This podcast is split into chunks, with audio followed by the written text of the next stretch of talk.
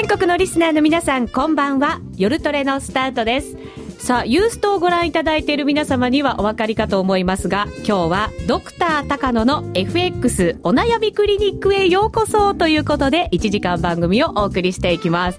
さあチーム高野、今日は頑張るぞ、よろしくお願いします今日大変ですけどどうぞよろしくお願いします。よろしくお願いします。何浜園なんかいつもより可愛い感じいやなんかあのうちさんなんかテンパってるなと思ってですよよくぞ分かってくれてるさすがチーム高野の団結力は違いますね若い男に囲まれてちょっとねそれはそうなんです今日はですねスタジオに、えー、わて我々だけではなくたくさんの男性がいるんですねしかも若い男性なんですいいですよ大学生の皆様です今日はよろしくお願いしますす。すごい賑やかですよ。これどれぐらいの広さあるんですかね？スタジオの中。6畳ぐらいですか？いやいやいや。それうちの部屋。うちの部屋。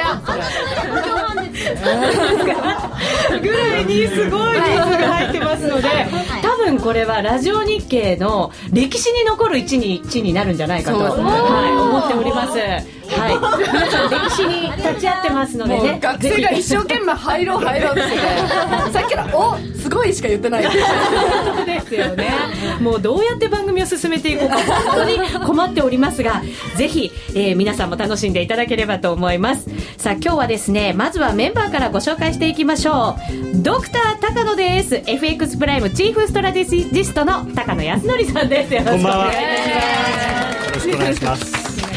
そして、えーそのお隣のナース本山花子ちゃんです。よろしくお願いしよろしくお願いします。もう一人ナースです。今田直ちゃんです。よろしくお願いしよます。ろしくお願いいたします。そしていつもはナースのはずなんだけど今日は患者になりたいという希望がありまして 高村彩乃ちゃんですよろしくお願いいたしますまあバラすとナース服を忘れたと。言わないでくださいよ本当あこれ裏の話だったね内緒内緒は。い。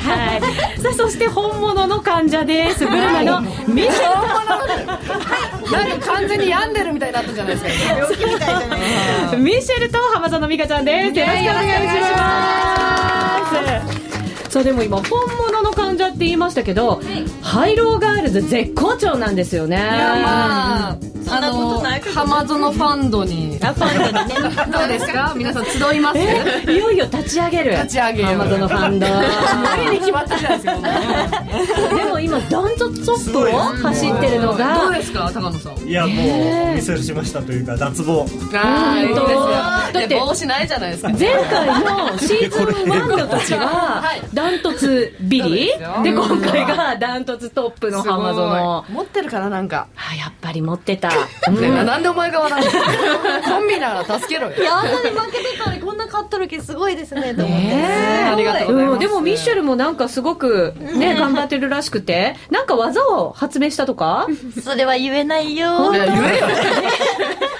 でも後よ。からバラしちゃおうかななんて思ってます、はい。ね、しかもミッシェルは講座解説をしたと、はい、解説しました。すごいでも手が震えちゃいます、まだ。クリックするのクリにねックが怖いです、やっぱり。ねえその気持ちはよくわかる。いまだに震えてるからね、毎回毎回で。うん。今日はドクター高野にいろんな処方箋をいただこうと思っておりますので、はいよろしくお願いいたし。ますさて、もうたくさんコメントいただいてますね。ツイッターからご紹介しましょう。高野さん、美女に囲まれていいなーって羨ましい声いただいてますよ。いやまあよく言われるんですけどねえ、それ浜ぞれ美女ですから。はい。そして、喋らないといい女なんだけどなーっていうのは、まああれこれ誰に向けにもらったのかな？違うよ。誰だろう3人ねブルマ以外のな。そして、僕も患者で順番待ちしたいって言ってくれてますよ。ね診察しちゃうぞみたいな。今日はこんな夜ですから、ぜひ1時間楽しんでいただきましょう。さあ、それでは番組進めてまいります。えチャレンジコーナーももちろん白熱しています。こちらはリスナーの皆さんが参加できるクイズもいつも通り実施していきますので、ぜひそちらも番組ホームページご覧いただきたいと思います。それでは番組スタートです。楽しく参りましょうさあ、それではまずはドクター高野のマーケット診断のコーナーからです。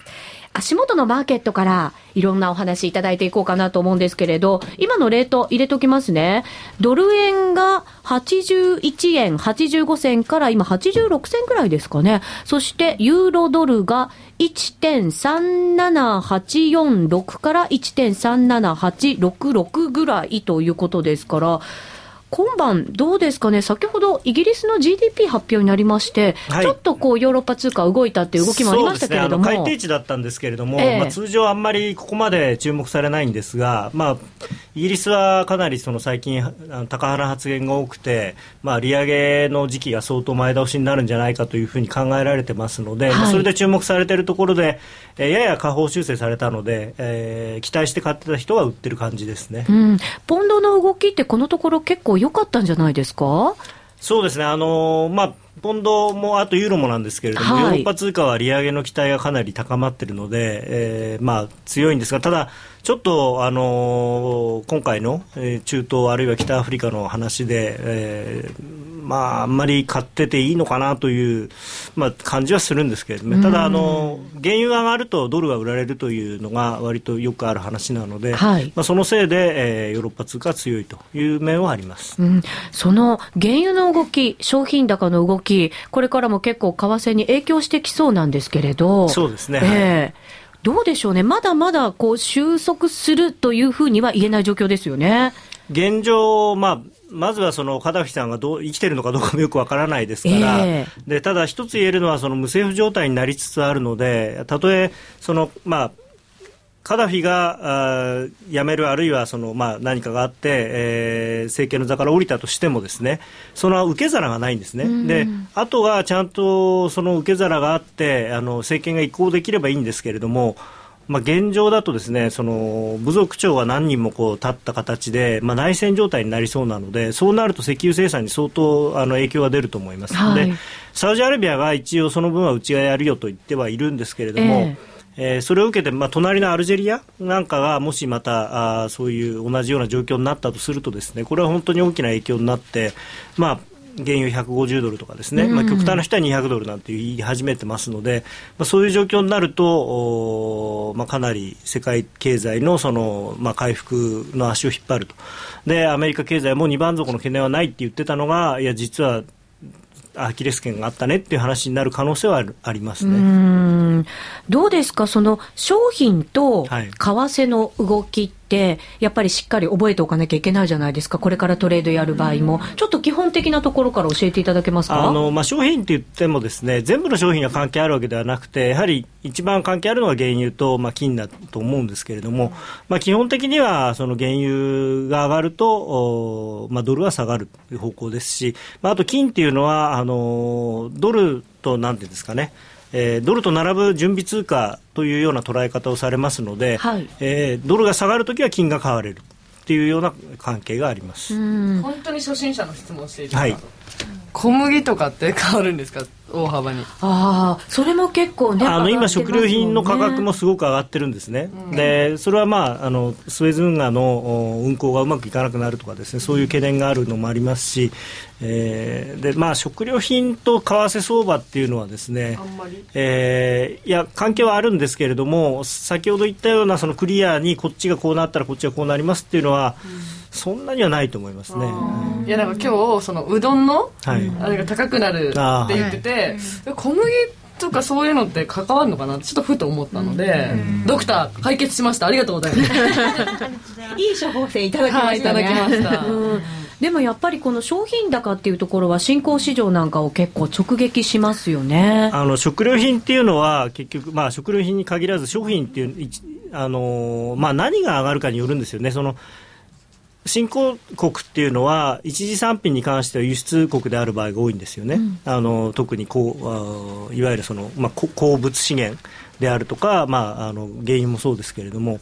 でそれはその値段が上がるっていうのは彼らにとってはいいことなんですけれども今度消費あのそれの影響で食料品が上がってしまうと食料品っていうのはあの当然その貧しい国の方がその食料品の値段が上がることに対する影響が大きくなりますのでそうするとマイナスの影響があるっていう。まあ、でもまあうまくねそういう新興市場の国が輸出しているものだけが高くなって、えー、そうじゃない食料品が安くなってっていうふうにはいかないので、やっぱり両方一緒に上がってしまうと、その経済の足を引っ張る方が強くなってしまうかなと。で今、中国がとにかく世界経済のまあ牽引者ですけれども、あの鉄鉱石とかそういうのの値段がこれ以上上がってくるとあの中国の経済にもマイナスの影響が出ますしそうすると、まあ、世界的に回復のその今のもこういうなんていうんですかモメンタムがそがれるという形にはなると思いますね。新興国がこの景気の回復、世界的なものをこう支えてきてたっていうイメージありますもんね。はいはい、そうですね。そうするとやっぱりこう景気の腰折れみたいなものを、まあ、そこまで考えなくてもいいのかもしれないんですけれどいやでもこのまんまあの中東地域の混乱が収まらないと、はい、あの本当に原油が150ドルとかあの前に150ドルいった時は一瞬ですぐ下がったからいいんですけれども、はい、それが長期化するとあの先進国全部にものすごく影響が出ますしそうなるとリスク回避ということになって、まあ、今ちょっとその金利上げようなんていうその ECB とか BOE とか言ってますけれども、まあ、なかなかそんな金利を上げているような状況でもなくなると思いますし。そうですねこのところやっぱりこうリスク回避のまた円買いみたいなものが始まってますよね、ドル円で見ると。ねはいあのまあ、ただドル円の場合難しいのがリスク回避の円買いっていうのも確かにあります。それともう一つはあのアメリカの長期金利が下がってきてる。で実質金利が下がってきてることによってドル円が下がってきてるのもあるって、あとは季節要因もあるんですね。2月の中旬から3月の中旬っていうのは毎年そのドル円が下がりやすい季節で。あの以前に教わったレパトリってやつですよね。はい、そうですね。はい。あのーまあ、輸出企業はまあ当然普通にドル売りますし、それから、えー、海外の利益送金があって、まあ、それもドル売り要因。で、一方で、えー、ドルを買うはずのその機関投資家は2月、3月というのはほとんど外貨投資というか、まあ、新規の投資をしないのででむしろその投資を回収したりする場合もありますから、そうなると、まあ、買う人がまあ個人投資家ぐらいしかいないということになっちゃうんですねうんそういう季節的な要因というのも含めて考えていかなきゃいけませんね。はい、そうですね、はい、はい、さあそれではここでえー、皆さんからのコメント少しご紹介しましょう。こんばんは。何か、今喋ってる人、本当の先生みたい。高野さんの、ね、FX の世界では本当に先生でございます。はい。あ、本当の先生ですってちゃんとあのリスナーの方でしてくれてますね。はい。そして、アングルよし、照明よし、女性陣の服も春ですね。あ、確かに半袖っちゃ。あ、ミシェルも浜園も、ちょっと春仕様で、うん、そう素敵。ありがとうございます。服だけは目立とうと思って、あなるほどね。いやいやいやいや。人物的にも目立ってます。ありがとうございます、さあこんな感じで進めていきましょう。一旦 CM です、ラジオ日経の番組がポッドキャスティングで聞ける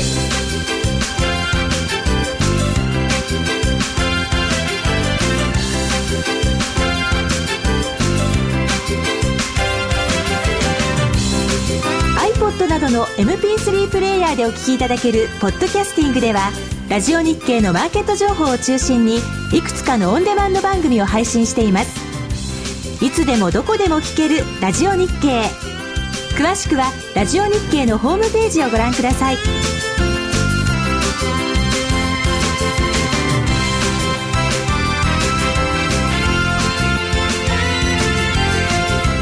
iPod などの MP3 プレイヤーでお聞きいただけるポッドキャスティングではラジオ日経のマーケット情報を中心にいくつかのオンデマンド番組を配信しています。いつでもどこでも聞けるラジオ日経。詳しくはラジオ日経のホームページをご覧ください。さあ、それでは続いてのコーナーです。ここからは、ドクター高野のお悩みクリニックスペシャルをお送りしていきます。よろしくお願いいたします。スペシャルですね。スペシャルがつきましたよ、今日は。普通のことはできない。普通のことはできない。そうですよ。見せる。スペシャルを一回、英語で。本物を。スペシャル？はいスペシャルでお送りしていきましょうちょっと違いましたはいえっとですねネットでリアルで仲間を作ろう。トレードで仲間がいれば苦しい時も乗り越えられるということでですね、仲間と一緒にトレードを続けていこうというテーマなんですね。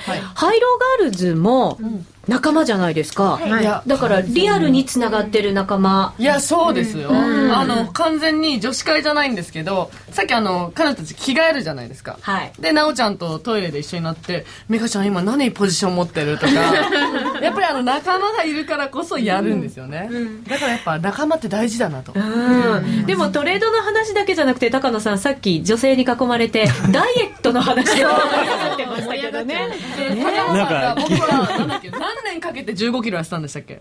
いやいや太った。逆だった。逆だった。ねそんな話もできるしトレードの話もできるってなかなかでも女性でしかも若くてあ若くてつけたよなかなか。ね綺麗でそうそう。スマートでい。ろいろつけてみましたけどなかなかいないよね。ないね、うん。だからこそ嬉しいですよねやっぱり、みんなで話せることが、いないねって今一旦全部受け入れましたからね。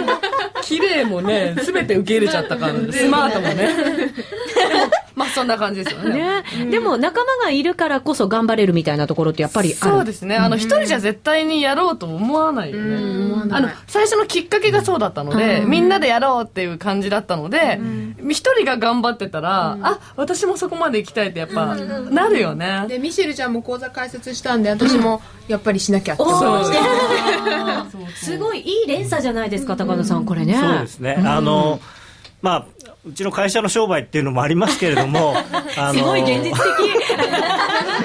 まあ、まだまだその FX っていうのが、あのー本当の意味では理解されてないと思ってますし、本当の意味でその FX の楽しさとかそういうものを知ってもらえるっていうのはすごく嬉しいですよね。うん、そうですよね。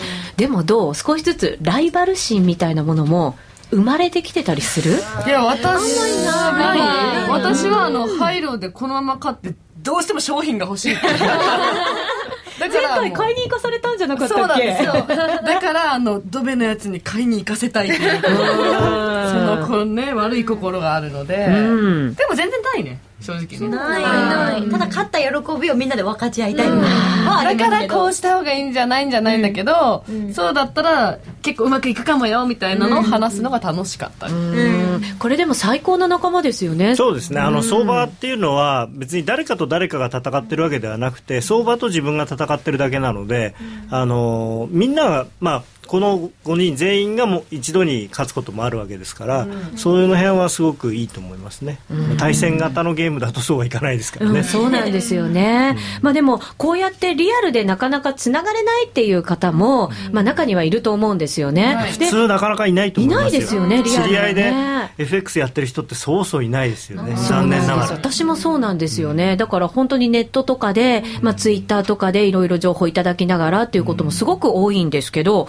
今日はですね、えっ、と、リアルで仲間でつながっているもう一つの形ということで、大学 FX サークルの、えっと、3組の皆さんにお越しいただいてるんですよね。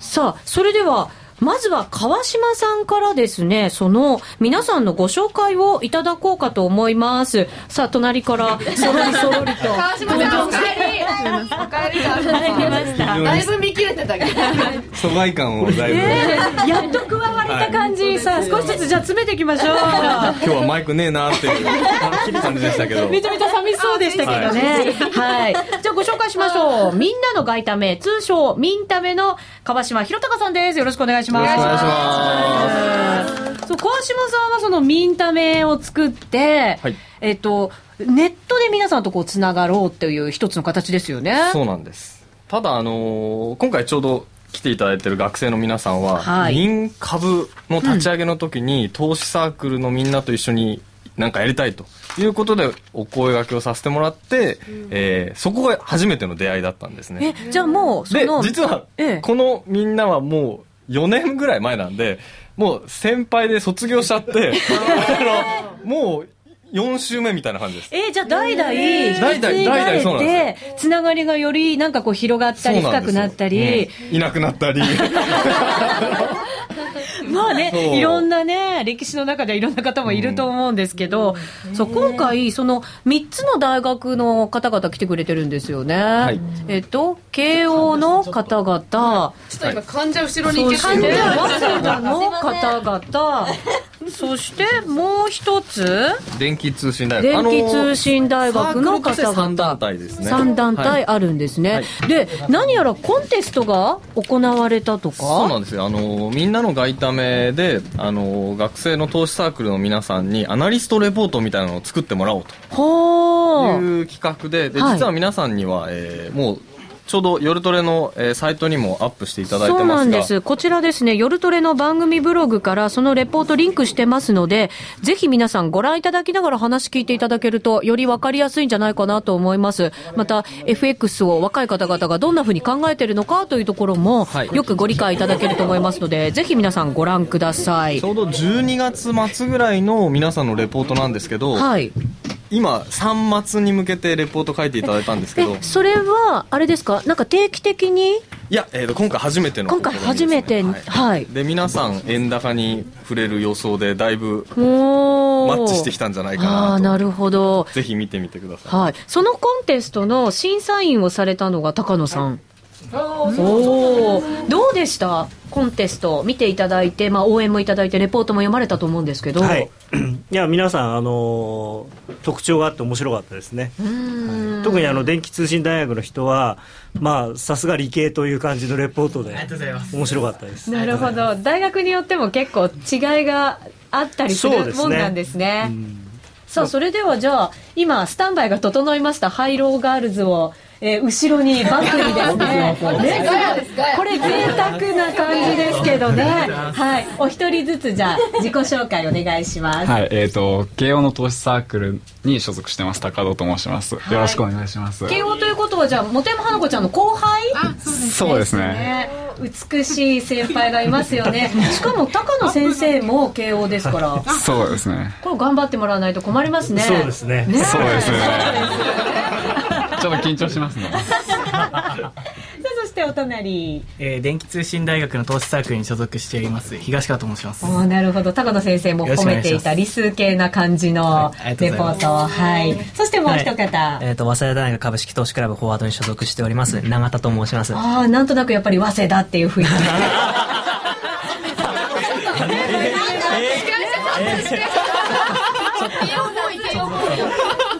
でもうちのあの番組ディレクターも早稲田なんですよね。あの T シャツジーパンですけどマジっすか？早稲田なんですよ。あでも、ま、早稲田っぽそうですね。まあ、あんな感じですよね。あんな感じですか？通常えー、あの時間が経つとああなっちゃうってわけじゃないんですね、えー、どうですかその FX のサークルを、えっとまあ、先輩から引き継いで今レポートとか書いてくれてるわけなんですけれどどうでした？今回のレポート書いていただいて。そうですね。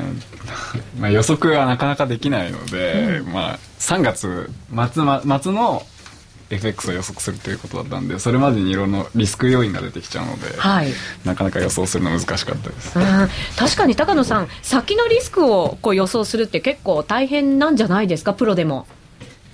そうですね、ただ、うんまあ、それをどういうふうにうまく表現するかということですね、で今回は特にその、アナリストレポートという形だったので、あのまあ、もちろんあ当たらないより当たった方がいいんですけれども、その当たる、当たらないっていうだけではなくて、まあよ読み手にどういうふうに読ませたいとかですね、うん。読み手がどう納得してほしいのかとか、その辺がやっぱり大事だったと僕は思いましたね。作っていく過程がすごく重要なんですね、そうですね。やっぱり目的がそのただ単にその予想するっていうのとはちょっと違うんですよねそれは自分のトレードのためだったらただ単に予想して結果いくらっていうのが出ればいいんですけれどもそうじゃなくてやっぱり読み手に対してその何を伝えたいのかっていうところのそのピントが合ってるかどうかっていうのがすごく、あのー大事だと思いました。なるほど。えっ、と、メンバーの趣味、サークルのメンバーですね。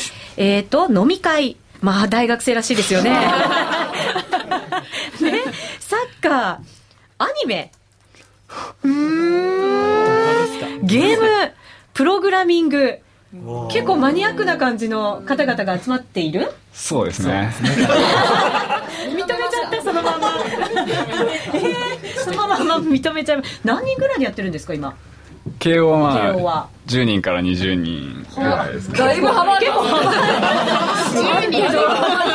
いやまあ来る時と来ない時みたいな参加したい人たちがその時は参加するみたいな、はいそうですね。えー。失敗談。優待目的で買ったラ・パルレ。コード番号 4357JAL などなどって。これ結構大変でしたね。そうですね。パフェを優待目的でよかったんですか？メンズエステああ妹妹が。買った。ひげの永久だってびっくりしたわ。あ ちなみになんかリスク要因がさっきあの気になるとおっしゃってましたけど例えばどんなことがリスク要因なんですか？例えばまああの今あるあの原油高とかそういうのは全く12月時点では予測できなかったことなのでそういうのがいつ起こるかわからないっていうのが。何が起こるかわからないのがリスク要因。そうですね。まあ なるほど。さあ、続いてじゃあ行きましょうか。今度は電気通信大学投資研究会の、えっと、これなんて言うんだろう。DOX で、ドックスです。ドックスはいなんですか？DOX です DOX。どっちですか？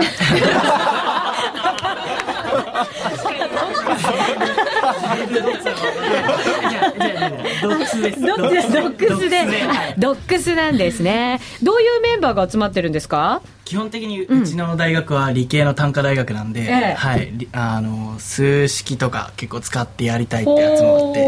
結構なんか難しそうな人がいっぱいいそ正うですね。直自分たちもよく分かってないです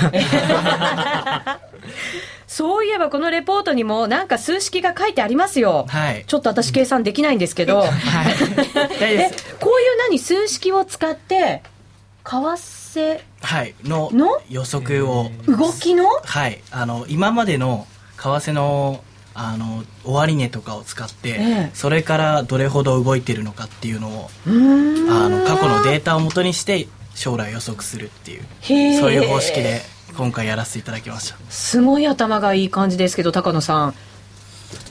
はい、あの、いや、あの、理系らしくてすごく面白いなと思ったんですけど、うんええ視点が違いますよね。あのいや、そんなことはないんですけど、あ違うんですか？あええあの、すごく大事なことで、こういうモデルを使って推予測をするっていうのは、まあ、プロの世界でもいわゆるクオンツっていう呼び方をされてて、はい。あの一つのなんていうんですか、えー予測をする上での,、まあ、あの上等手段の一つではあるんですけどただあの今回は僕はあの電気通信大学の人には悪い申し訳ないんですけどちょっと辛い点数をつけたのは、えーそれはレポートのなんていうんですかねこう一部としてだったらいいと思うんですけれども、はい。それで終わってしまったのでそれはちょっとなんかこうなんていうんですかねまあ主催のない、えー定食というか、まあ、ご飯のない定食なのかどっちかわかんないですけどちょっと片手落ちな感じがしてん。あのまあその自分でトレードするんだったらそれだけでいいんですけどさっきの話に戻りますけど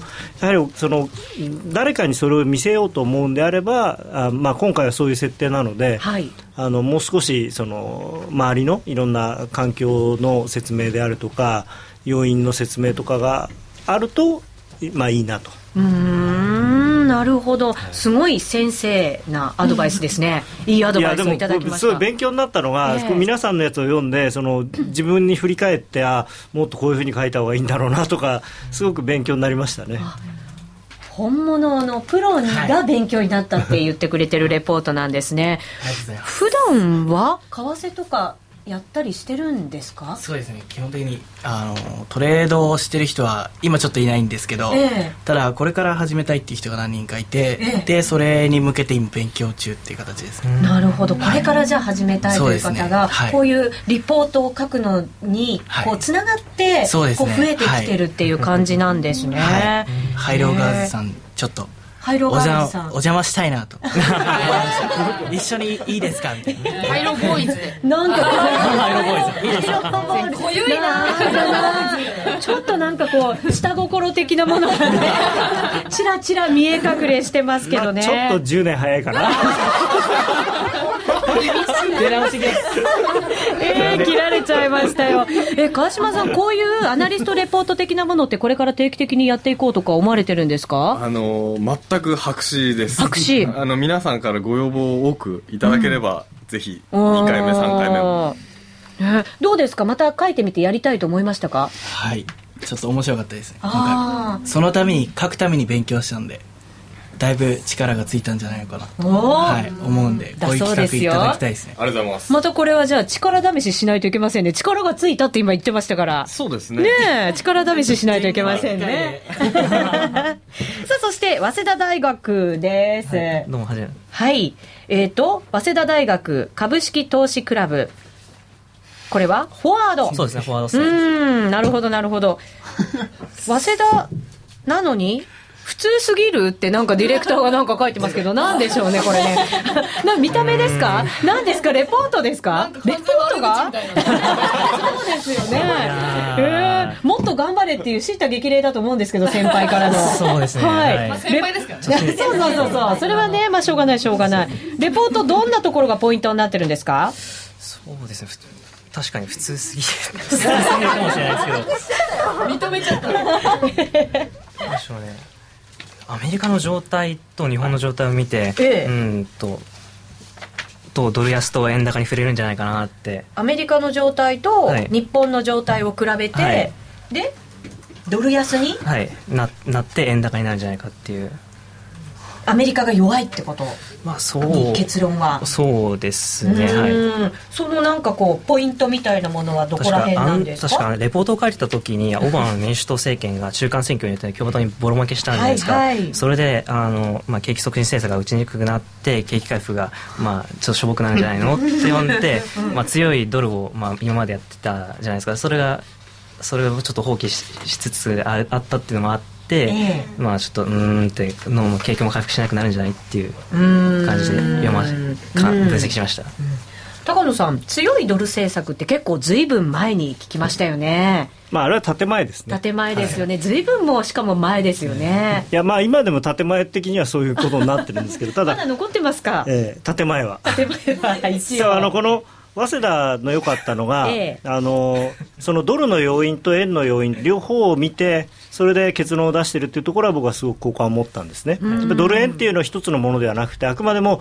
ドルがあって円があってそれの交換比率なので、その両方の要因を比べたっていうのはすごくいいと思うんですがただちょっと結論ありきなのかなと。最初に下がると思って書いてませんか？かか結論を決めてそこのための完全にドル安の話と円高の話しか出てないんで。ちょっとディレクターさん助けてあげて。ディレクターそっぽ向いてますよそっぽ向けてますけど。俺は知らない的な感じになってますけど。ええ。まあ、やっぱりあのこういうのを書くときはあのそれがバレないようにちょっと逆のこともこう織り交ぜて書いたりとかそういう、まあ、テクニックの話になりますけどいいかなと思ったのとあとちょっとせっかくチャートが入ってるのにあんまりこのチャートがあの役に立ってないなと。本当だ。チャート入れてくれてますね。直近10年のドル円チャート。直近6ヶ月のドル円チャート。ものすごい長期と、まあ、結構足元な感じの入れてくれてるんですねあの入れてること自体はいいんですけれども、なんかそれでっていう。だから？ごめんなさいね ちょっとあのあのね一塁側の人にはちょっと厳しいですが。これなんかこう慶応の早稲田潰しじゃないかっていうぐらいのいやいやいやトークになってきましたけれどもねどうですか？レポート作っていく上で仲間と一緒にこうやってきた団結感みたいなものって感じることってできましあたありましたね、うん。夜のスカイプで「レポートどうですか?」ってやってうん。まだ終わってないって。で徹夜だみたいな。スカイプっていうとこが今時いいですですね。ね若いですよね。ただですもんね。はい。やっぱり節約もしないと大学生は。ただ男同士で夜スカイプで気持ち悪いじゃないじゃあ今度は配合があるんですね差別的な発言やめましょう。ように。はいでしたか？仲間と一緒に作り上げていくその過程っていうのは。そうですね。やっぱり途中いろいろ意見が合わなかったりとかもありましたけど、えー激しいこうやり合いみたいなのがなかったんですか？曲げたくないみたいなとこありましたけどでもやっぱそこは話し合って話し合って。話し合って。で結局徹夜してスカイプして。あー やっぱりスカイプなんだ。えー。いかがでしたか？慶応ボーイそうですね。結構始めたのが遅くなってしまったので、ええ。もう大変でしたね。お尻じゃあ叩き合いながらみんなで,、はいそうですね。うーん。まああの慶応のは良かったんですけどやっぱりちょっとさすが慶応は容量がいいなと。いう感じの？高野さんも容量がいいと。それはあんまり褒めてるっていうことだけでもない。容量がいいっていうのはね。いろんな意味で容量がいい。良いですよねよくも悪くも、なるほど。大学の特徴もねレポートの中から、はい、こう分かったわけですけれど。どうですか？これからこう仲間同士でどう為替と付き合っていきたいなんていうふうに思いますか？じゃあ順番に。そうですね。どうかはただあのいろんな話をその自分の意見だと結構偏ってしまうので、はい。い、ろんな人と話すことによってそのいろんな為替相場感とかを身につけられるので面白いなと思います。これがやっぱりでも必要なとこですよね高野さん。あのさっきの話じゃないんですけどあのやまあ必ずその相場の予想をするときに大体ちょっとでもやったことある人だと下がるとか上がるっていうその自分の気も思いがあるわけじゃないですか、はい。どっかに。でその色眼鏡で、えーものを見るとあのみんなそういう方向に見えちゃうんですね。なのでその他人のあの逆のた時には逆のことを考えてる人と話をすることによって自分が今まで見えなかったものが見えたり同じものを見てても違うように見えたりしてでそこでただ、まあ、それで相場感を変えるかどうかはその本人次第なんですけれどそういうことであこういう見方もあるんだなっていうのが、えー磨かれるというかですね。そそれがあの仲間がいるっていうことのいいところだと思いますね。そうですね、はい。情報量はもう断然にやっぱり変わりますもんね。そうですね。人でどんなにいろいろ見るよりも二人三人で見た方が全然いいですよね、はい。どうですか？どう？FX そして仲間と付き合っていこうというふうに思ってますか？そうですね。うちの強みである理系的な数式とか使ったのをこれからもやりつつ、さらになんかここに仲間がいるんであ彼らと。そうですよね、はい、大学もだから横のはい。こう、はい。なんていうんですか並びというかこうつながりがより深くなったんじゃないですか、はい、そうですね。彼らにも情報を交換しつつ、それでこれからも戦っていきたいなと。なるほど。なかなかなんか手応えのあるね答えが返ってきましたよ。どうですか？どんなふうに仲間 FX と付き合っていきたいでか？そうですすね。為替と向き合うってやっぱ日経じゃないですかこのラジオが。前春に。すごいな。いろんなこと考えてくれてるな。ええ。視野が広いな。そうそう。気配りが。ね気配りが。なるほど。ディレクターに怒られちゃう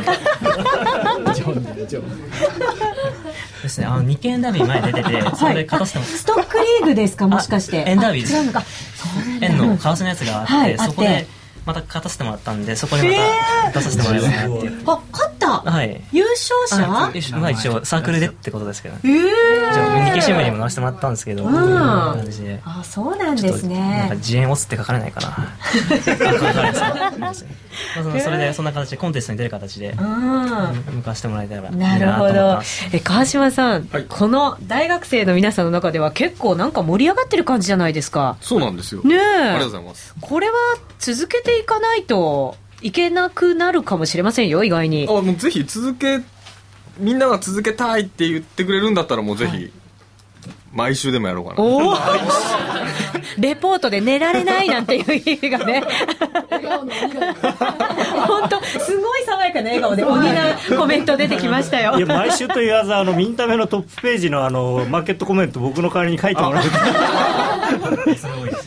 ねえ。あでもそうなってほしいですいねやもう、うん。はねえ。これからもじゃあみんなで応援していかないといけませんね。はい。はい。さあ川島さんにもいろいろお話伺っていきたいと思うんですけどこう今の大学生とあとハイローガールズは結構リアルにつながってる感じですよね、はい。でミンタメっていうとこうネットでつながってる。これはやっぱり近くにいられないから、まあ、日本全国にいたりとか世界にいたりとかする方々と、まあ、つながりたいっていうはい。グループですよね。そうですね、うん。あの実際にいろいろオフ会とかでお話聞くとあのリアルで隣にいるんだけど、はい。実は FX のポジション持ってるとかってうん。話しないんですよね、うん。なのであのつながれないんですよねリアルで。繋がれない。でたまたまこうちょっと話してあドル円下がってるなとかいう時にあ持ってるのみたいないう展開があるのでそういう時につながったりはするんですけど、はい。それをネット上に持ってきて実際にそのやっぱり株とか為替とかっていうポジションを持ってる人同士だと話がもうすぐ弾むんでうん。今日のあの学生のみんなも待合室で、はい。俺この前あの今含み損10万でロスカット 来週上がんなかったらロスカットだよみたいな。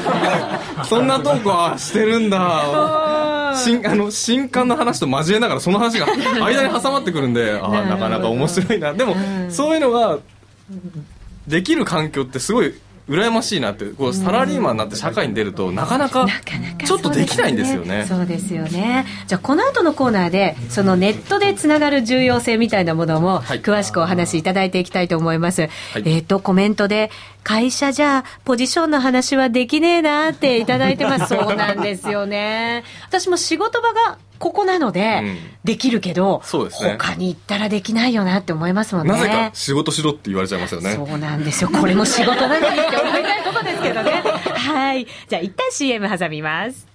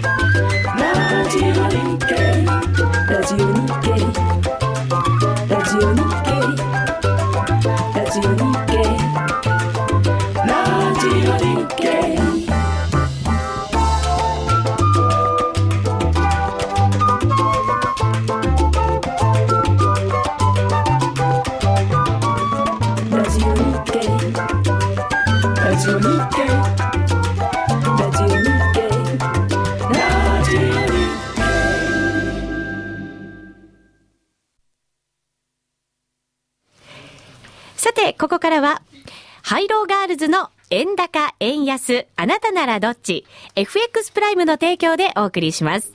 このコーナーでは、ハイローガールズで10週間、円高、円安、どちらかを選ぶ、選べるハイローにチャレンジしていただいています。選べるハイローは、毎週月曜日に発表される基準レートから、金曜日の為替レートが、円高、円安、どちらかになっているかを予想するだけのシンプルな金融商品です。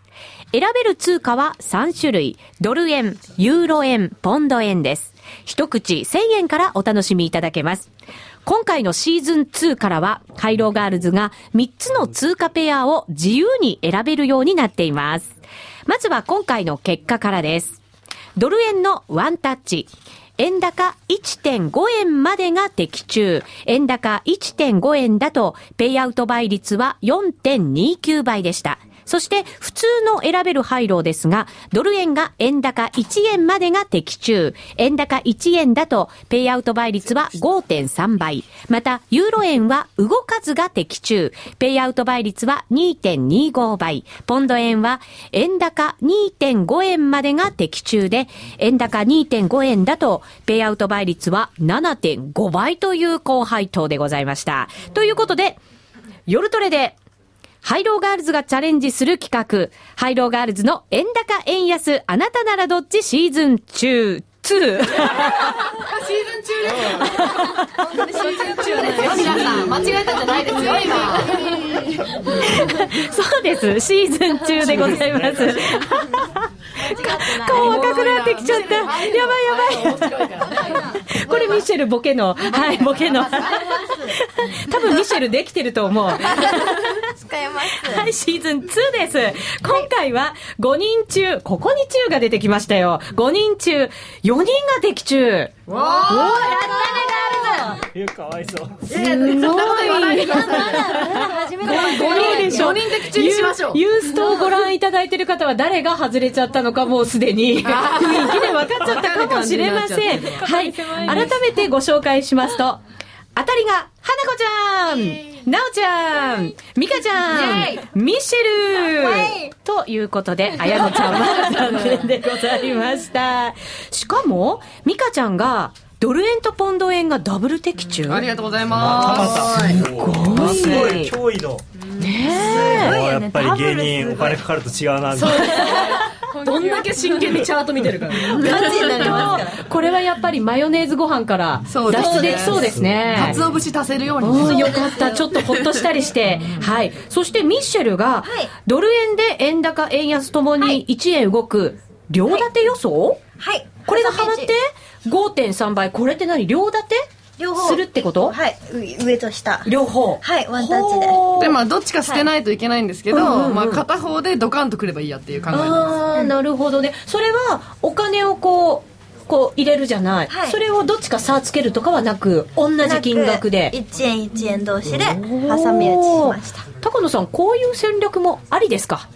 まあ、あのちょっとプロっぽく言うと あのボラティリティをロングにしてるっていう感じですね、はい、だから相場が動くぞっていううん。ポジションの取り方、上か下か知らないけどとにかく動くよっていう、今の相場だともしかしたらありなのかもしれませんね。えーそうですね。あの特にえーこのところずーっとドル円はほとんど動いてなかったので、実際にそのボラティリティっていうなんていうんですかオプションのマーケットでもそれがどんどんどんどんちっちゃくなっていって、はい。でそれってどっかでバーンってやっぱりこう爆発するんですね、うん。でそれを、まあ、いつ爆発するかわからないのが難しいんですけど、まあ、あのミシェルはずっとそれを爆発する方にかけてて、まあ、はい。今週それがうまくいったと。うん。動いてほしくてはいかけましたはい。祈りが通じたんでしょうか。はい。さあ、この結果ですね、5人の現在の資金ですね、花子ちゃんが26,230円、なおちゃんが22,210円、そして、綾乃ちゃんが22,880円。なおちゃんと綾乃ちゃんは結構ここ接近してるかもしれませんね。本当だ 商品買いに行くんだ二人でね、仲良くね。で、美香ちゃんが、3000じゃなくて、7280円。はい。ねすごいですよね。なんか人が変わったみたいな結果になってますよ。10連敗後ですからね今綾乃ちゃんが本気だって来た でも、高野さん、これ、失敗も、やっぱり成功のもとなんですよね。いやそう学んだ、何を学んだのかなってすごい教えてほしい 教えてほしい。教えてほしい逆にね。はい。で、ミッシェルが23,200円という結果になっています。では、改めましてですね、来週の選べるハイローにチャレンジしていただきましょう。えーと、今、ディレクター指示でですね、なおちゃんは、もし負けたら、負けたら、はい。ビリだったら、はい。罰ゲームで、ビキニ希望。これ、一体誰の希望なんですかね？しかもディレクターの希望？でなおちゃん水着で希望なんですよ私が。そうなんだ。であの誰一人その水着に関していじんないんです、だから1時間ずっと水着でいじらず雇用統計やる、みんな真面目なのに一人だけビキニ。でビキニみたいな。で、誰も振らないみたいな。このそこに触れないみたいな。エス的にはたまんないです。なるほどね。ちょっとそれドキドキしてね。目のやり場に困っちゃうから、ちょっとその日は、なおちゃんのこと見られないかもしれないけど。雇用雇用統計でチャンス逃すっていうねなおちゃんなるほどね。まあ、それも一つの手ですよね。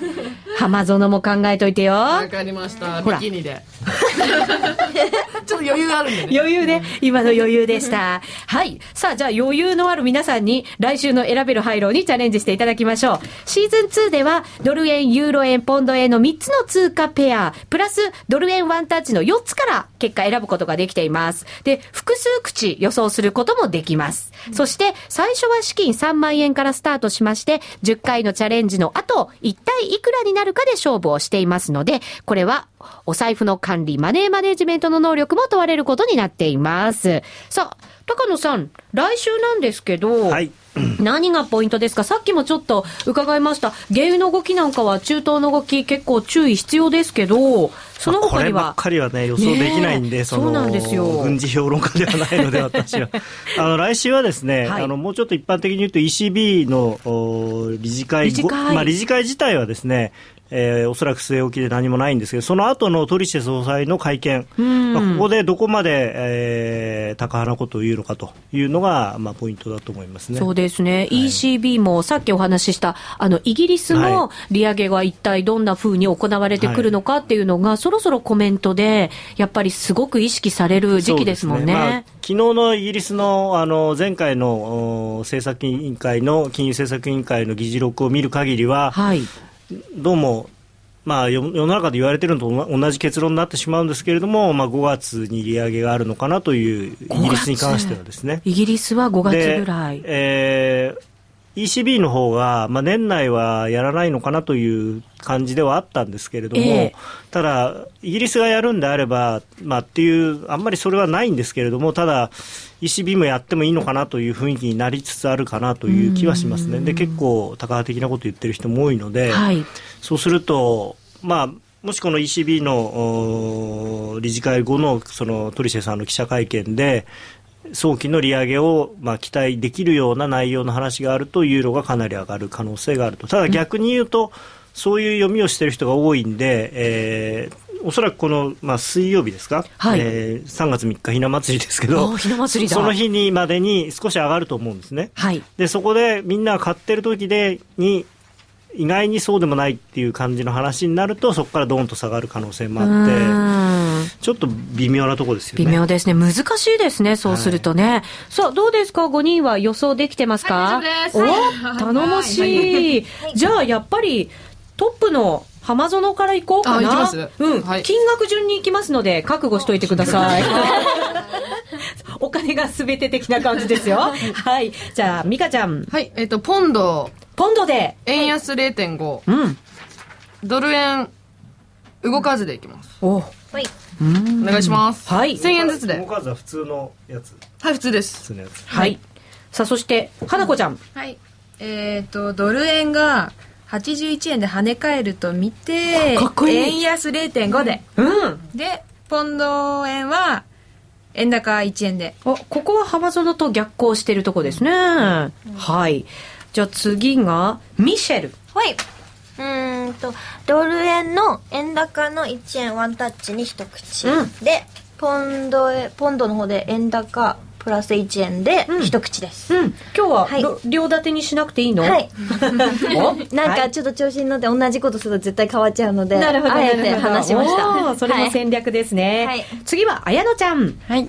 えっ、と、ドル円ワンタッチで、えっ、と、円安0.5 0.5。と、ポンド円、うん。円高、マイえー、1.0。ポンド結構人気ですね。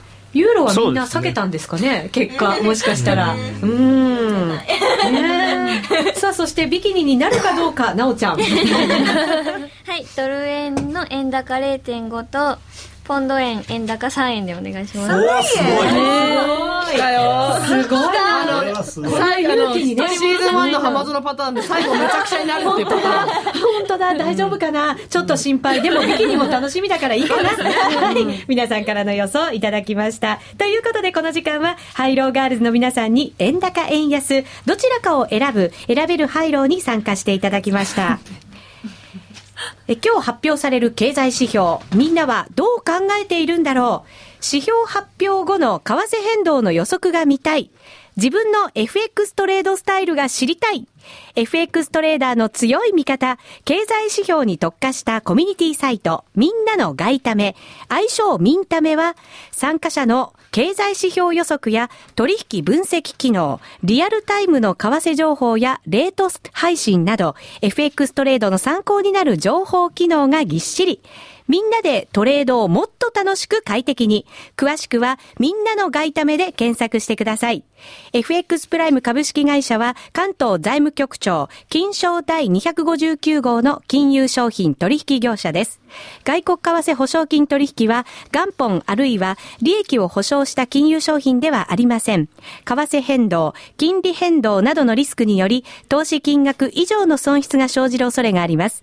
投資及び売買に関するすべての決定は、契約締結前交付書面をよくご理解いただいた上で、利用者ご自身の判断でなさいますようお願いいたします。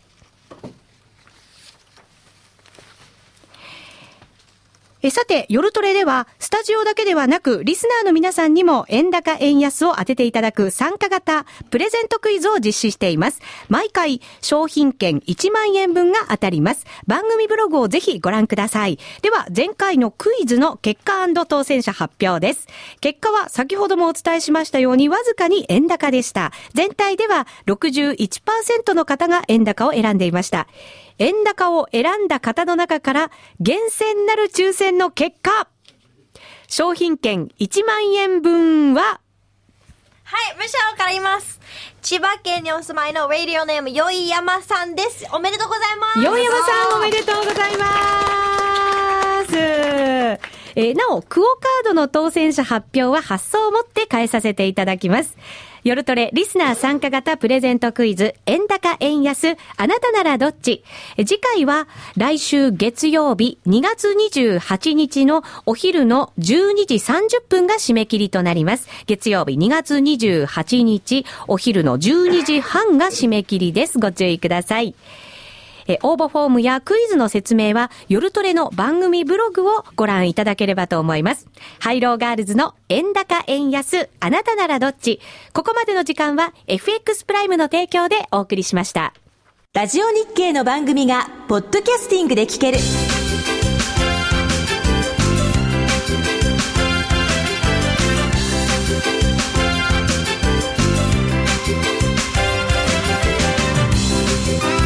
トなどの MP3 プレイヤーでお聞きいただけるポッドキャスティングではラジオ日経のマーケット情報を中心にいくつかのオンデマンド番組を配信しています。いつでもどこでも聞けるラジオ日経。詳しくはラジオ日経のホームページをご覧ください。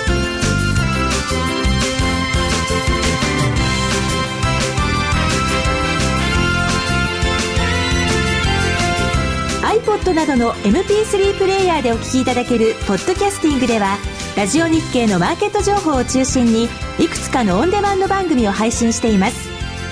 いつでもどこでも聞けるラジオ日経。詳しくはラジオ日経のホームページをご覧ください。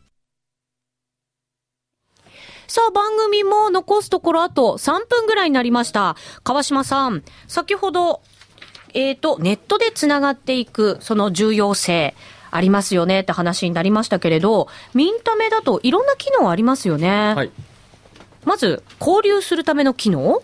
はい、交流は、まああのー SNS っていう日記とかですね、はい。いう一般的なコミュニティとかもあるんですけれども。これはもうハイローガールズもやってますよね。る。あとは皆さんが口座を FX プライムさんで開けていただいて、はい。取引した後にはあの取引データを取り込んで、えートレードダイアリーとかそういういろいろ機能があってですねそれがめちゃめちゃ便利なんですよね。そうですそうすると自分のトレードをチャートで表示したりとかあとユーザーの皆さんにこんこんなチャートでこんな取引しちゃいましたっていうのが私の日記で書いてます。本当？勝ちトレード分析。すごいはい勝ったトレード？はい、もちろんです。もちろんです。いいとこしか出さない人もいるんですよね、川島さん負けたやつも出してましたね、そういうのね。はい、負けてる方が多いんでね。なるほど、なるほど。トータルでね、はい。プラスだったらいいわけですよね。負けてる時の方が大事ですからね。勝った勝ったことは忘れないと。そうですよ、浜園もほら、失敗があって、シーズン2ですからはいね。そうです、そうです。あとは、そのなんか情報機能っていうのもありますよね。はい、そうですねあのちょうどこれから11時半ごめんなさい10時半に10時半もうすぐじゃないですそうですねあか。と2分ぐらいですよね、はい GDP の、えー改定値ですかねうん発表がありますが、それはアメリカですよね。アメリカですね。はい。これの、ちょっとご案内しますね。はいえー今回、えーミンタメでは、えー過去の変動幅をですね、平均で出したりとかして、していてですね、ドル円の、例えば発表後10分で、どれぐらい変動するかと。あの、先ほどの電通大の皆さんじゃないですけど、過去の数値を平均したものがですね、えー今15ピップス。15ピップス。はい。はい。なので、平均すると、発表後10分で、えー円高か円安の方に15ピップス動くと。